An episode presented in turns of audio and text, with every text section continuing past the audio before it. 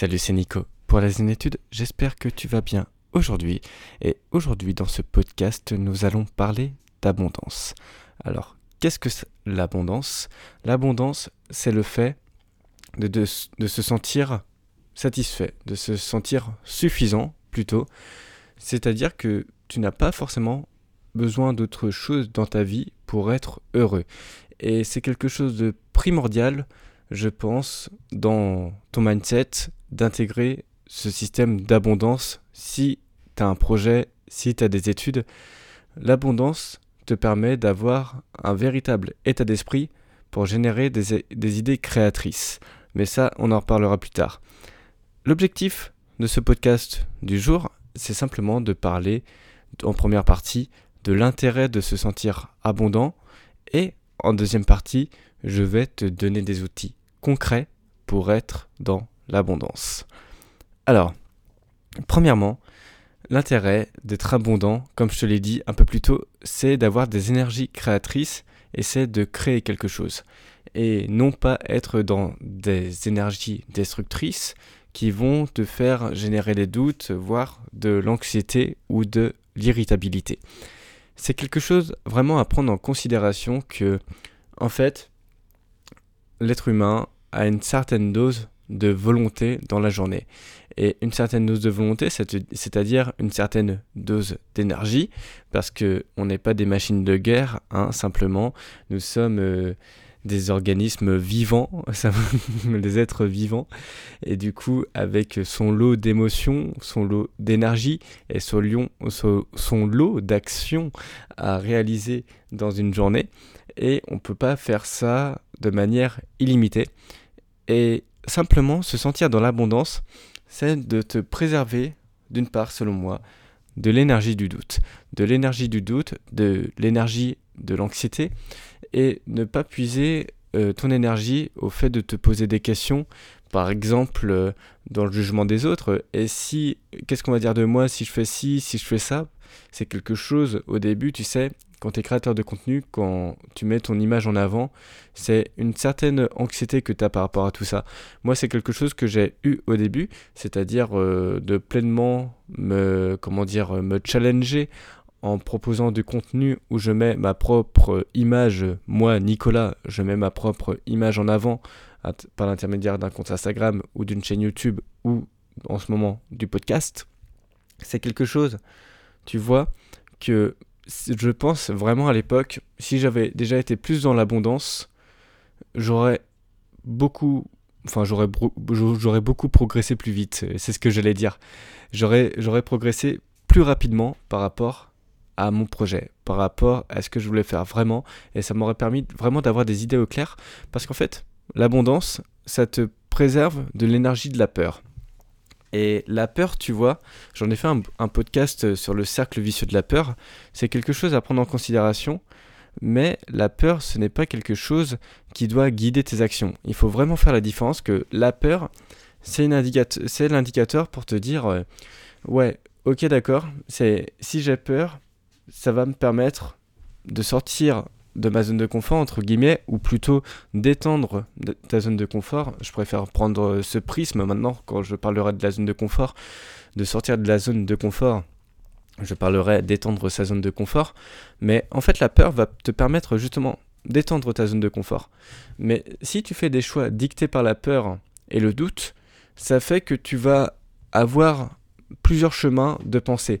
Parce qu'on a 10 000 pensées environ qu'on génère dans la vie de tous les jours, quotidiennement parlant.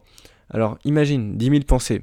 Tu peux t'imaginer vite fait avoir un projet, avoir un plan A, avoir un plan B, avoir un plan C. Ça peut se matérialiser. Si tu as un projet d'études, ça va être euh, Ah, j'ai envie de faire des études de médecine. Le lendemain, Ah, j'ai envie de faire des études de droit parce que c'est beaucoup plus sécure.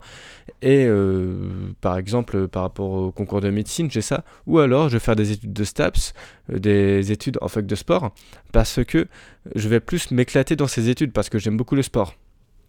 Tu vois tu as plusieurs prismes liés à la peur. Et être dans un état d'esprit d'abondance, ça te permet vraiment de canaliser ton énergie sur l'essentiel, sur ce qui est vraiment essentiel en toi. Moi, je sais que par exemple, je n'ai pas du tout les mêmes pensées. Si je pense en termes de peur, et si je pense en termes d'abondance. Dans mon projet, ça s'est euh, signifié vraiment, c'est-à-dire que je m'intéressais, je voulais toucher tout le monde. Tu vois, par exemple, je voulais toucher les étudiants, je voulais toucher les porteurs de projets, je voulais toucher, euh, voilà, car, les personnes de 40, 50 ans, tu vois, parce que j'avais peur, justement, de d'être en manque, d'être dans un esprit de manque et de ne pas toucher suffisamment de personnes. Finalement, je me suis rendu compte que au fur et à mesure du temps, au fur et à mesure des connaissances en termes de start-up et tout ça, que c'est beaucoup plus sain et c'est beaucoup plus naturel de toucher quelque chose d'extrêmement niché et d'étendre ton projet petit à petit.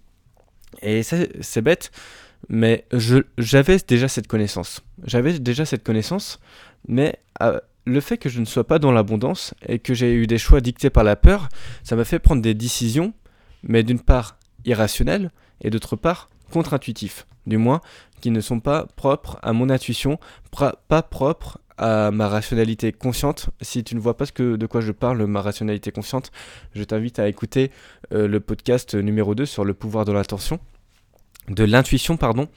Mais tu vois, d'une part, c'est ça à prendre en considération le pouvoir de l'abondance, c'est vraiment avoir une vraie énergie créatrice et vraiment être à l'écoute de tes intuitions, de tes sensations, de réfléchir rationnellement et de prendre confiance en toi si tu élabores un projet. Parce que si tu fais quelque chose sous l'énergie de manque, sous l'énergie de manque, bah, tu vas être beaucoup moins stable émotionnellement parlant et tu vas être plus dans des énergies bêta, tu vois, des ondes cérébrales bêta, c'est-à-dire que tu vas être euh, ton cerveau va comment dire euh, ton cerveau en fait ton cerveau génère de l'électricité entre 13 et 30 Hertz dans un état bêta et c'est-à-dire que tes pensées vont très très rapidement mais c'est un état d'esprit qui en fait te rend vulnérable au stress et au doute mais si tu es dans un état d'abondance, ça te permet d'être dans un état alpha. Et l'état d'alpha, c'est l'état entre 13 et 7 Hertz environ, approximativement. Des fois, selon les sources, on peut dire que c'est 5 euh, Hz. Mais en fait, être dans un état alpha, ça te permet vraiment d'exploiter toutes les capacités cérébrales de ton cerveau. En état alpha, tu exploites les capacités cérébrales, euh, par exemple, euh, à 100%. Tandis qu'en état bêta, tu exploites tes capacités cérébrales à 10%. Et ça, il faut bien prendre ça en considération. Euh, si tu as un projet. Parce que justement, ça va te permettre de prendre de meilleures décisions, de canaliser ton énergie et de te fixer vraiment sur ce que je te disais tout à l'heure, de te fixer sur l'essentiel. Ensuite, du coup, comment tu peux développer cet état d'esprit d'abondance selon moi? La méditation d'abondance, c'est quelque chose que je fais tous les jours, c'est-à-dire que moi, je crois beaucoup en quelque chose, euh, c'est quelque chose tiré de la PNL, c'est on te dit un mot, par exemple, je te dis le terme confiance et je te dis le terme assurance, ça n'aura pas la même signification émotionnelle pour toi. Par exemple, moi je sais que je suis confiant lorsque je dois euh, créer une formation, créer un projet euh, ou faire un ou euh, je sais pas peut-être être dans une zone de réflexion, mais je sais que je dois être assurant lorsque je fais mes podcasts. Je sais que je dois être assurant lorsque je fais mes coachings. Et c'est quelque chose de différent pour moi parce que, en fait, ce n'est pas la même énergie émotionnelle. Et du coup, avoir une vraie méditation d'abondance, de satisfaction, être vraiment dans la plénitude de tout ce que tu as, ça va te permettre d'une part d'avoir un bon état d'esprit, de cultiver cet état d'esprit tous les jours parce que tu sais, il y a des fois, c'est bête, hein, mais on a un bon mindset, mais on oublie, tu sais ce que je tire par là, on oublie d'être confiant. On oublie que, en fait, ah, en fait, je peux être confiant. On oublie, ah, en fait, je peux être assurant pour euh, réaliser un projet. On oublie que, ah, en fait, je ne peux pas être forcément tout le temps timide, mais je peux aller parler à la bonne personne pour saisir la bonne opportunité. Et ça, c'est quelque chose à prendre en considération qu'un mindset, d'une part, ça, cultive, ça se cultive, et pour euh, cultiver l'abondance, c'est pratiquer tous les jours. Pratiquer tous les jours un état d'esprit d'abondance. Moi, ce que j'aime bien faire, tu vois, c'est des plantes d'un mois. Tous les mois, j'ai une thématique où je travaille une typologie de mon mindset en particulier. C'était il y a deux mois, je travaillais ma confiance en, moi-même. Il y a la semaine dernière, enfin la semaine dernière, le mois dernier plutôt, je travaillais plus sur l'inspiration et l'assurance. Là, actuellement, justement, je travaille sur l'abondance. Et c'est pour ça que je voulais te faire un podcast dessus.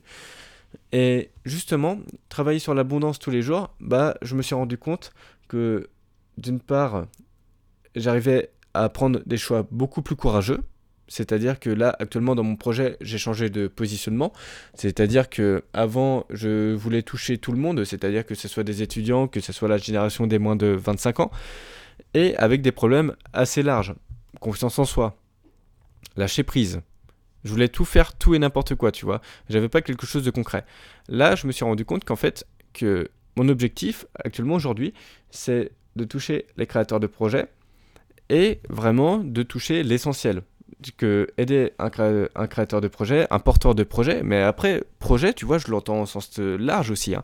Porteur de projet, euh, ça signifie les personnes qui ont envie de matérialiser quelque chose concrètement, les personnes qui veulent atteindre un objectif. Mais en fait, pour moi, la différence entre étudiant et porteur de projet, je sais qu'un porteur de projet, il va mettre son ego de côté et va se dire, ok, le mindset, c'est important de cultiver pour réaliser un projet. Parce que pour moi, un porteur de projet a conscientisé que la vie était fragile, qu'il faut se mettre euh, en réflexion, qu'il faut se remettre en question pour atteindre un objectif, et que pour ça, il faut mettre son ego de côté.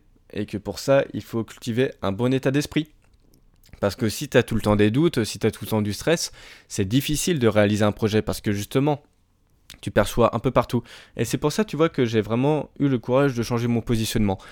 Et euh, sincèrement, grâce à l'esprit d'abondance, j'ai pu le faire. Sinon, pour euh, développer ton abondance, ce que je te propose, c'est développer un état d'esprit de gratitude. Un état d'esprit de gratitude, c'est-à-dire euh, remercier la vie hein, simplement dans les grandes lignes, hein, vraiment dans, les grandes grandes lignes. Je ne vais pas rentrer dans les détails de la gratitude parce que la gratitude, c'est des choses... Euh, d'ailleurs, je vais en faire un podcast vraiment dédié, mais là où je parlerai d'un point de vue un peu plus psychologique, pas du tout de développement personnel, parce qu'on oublie que la gratitude, c'est de base fondé sur des vraies études psychologiques qui démontrent que plus tu éprouves de la gratitude et plus tu es épanoui et heureux dans ta vie. Et c'est quelque chose vraiment à prendre en considération la gratitude. Mais je te cache pas qu'actuellement, euh, je travaille plus mes méditations d'abondance et je mets un peu de côté de gratitude hein, parce que c'est pas parce que je suis coach euh, développement de projet à travers un, bon mindset que je suis parfait, je suis humain comme tout le monde et j'ai une évolution aussi. Et actuellement, je ressens pas le besoin de de faire évoluer ma gratitude. Mais plus sérieusement, enfin plus, euh, plus honnêtement, la gratitude, c'est vraiment psychologique, c'est pas un délire de développement personnel. La gratitude, il y a eu des vraies études scientifiques pour montrer que le fait de remercier la vie, bah, ça rend vraiment heureux. Et je n'ai plus le nom de psychologue en tête et tout ça. Et comme je t'ai dit, je voulais vraiment faire un. J'ai vraiment envie de faire un podcast autour de la gratitude vraiment dédié. Mais d'après mes souvenirs de lecture d'études psychologiques, il y a vraiment deux types, voire trois types de gratitude. Le troisième type, je te cache pas que je m'en souviens plus, du coup je vais te dire les deux types que j'ai vus. C'est tout d'abord la gratitude de recherche, c'est-à-dire où est-ce que tu éprouves de la gratitude? Tu éprouves de la gratitude de, à travers euh, le fait, ouais, j'adore bosser sur mon bureau, j'adore bosser à côté euh, de j'adore, euh, tu vois, euh, je suis nul en gratitude, c'est abusé, mais plus sérieusement, j'adore avoir un beau stylo pour écrire, j'adore ce que je fais, j'adore travailler sur mes révisions, j'adore créer quelque chose concrètement. Et ça, ce sont des choses vraiment à prendre en considération. Du coup, ça c'est la première partie, la gratitude de recherche. Et ensuite, c'est la gratitude de réflexion. Et en ce qui concerne la gratitude de réflexion, selon moi, c'est concilié à la gratitude de recherche. La gratitude de recherche, tu vas te dire où est-ce que je peux avoir de la gratitude? Et la gratitude de réflexion, ça, va dire pourquoi j'ai de la gratitude? Et en l'occurrence, ça va être, euh, par exemple, là, je bosse sur un bureau que j'aime bien. Bah, je vais me dire pourquoi j'aime profondément travailler sur mon bureau parce que j'ai de l'espace, parce que c'est bien agencé, parce que c'est mignon, parce que j'ai une plante à côté de moi, parce que je peux étendre mes affaires, parce que j'ai l'impression que je peux laisser emporter ma créativité et créer de choses nouvelles. Et avoir une vraie gratitude de réflexion, ça te permet d'avoir un socle solide. Ça te permet d'avoir un socle solide de créativité, un socle solide de positivité, pardon. Et quand tu as un socle solide de positivité, de gratitude, bah, tu es pleinement dans l'abondance parce que tu es vraiment reconnaissant de ce que tu as et ce que tu possèdes dans le moment présent. Alors voilà, si tu souhaites aller plus loin, tu peux réserver un coaching en m'envoyant un message sur Instagram pour euh, développer ton projet si ça t'intéresse, ou ne serait-ce développer ton mindset afin de porter un projet. Pour moi, ça serait un véritable plaisir. Ou juste si tu veux 2-3 conseils Également, ce sera un plaisir de te les donner. Sinon, tu peux télécharger l'ebook Les 7 piliers pour développer ton potentiel par la gestion émotionnelle qui se trouve en description du podcast. N'hésite pas à t'abonner sur Instagram et sur le podcast. Je le dis jamais parce que j'oublie tout le temps, mais là j'essaye de faire un automatisme. C'est vrai que ce sont des choses qu'on n'y pense pas forcément. C'était Nico. En attendant, sois chill tout en te donnant à fond dans tes projets et je te dis à la prochaine.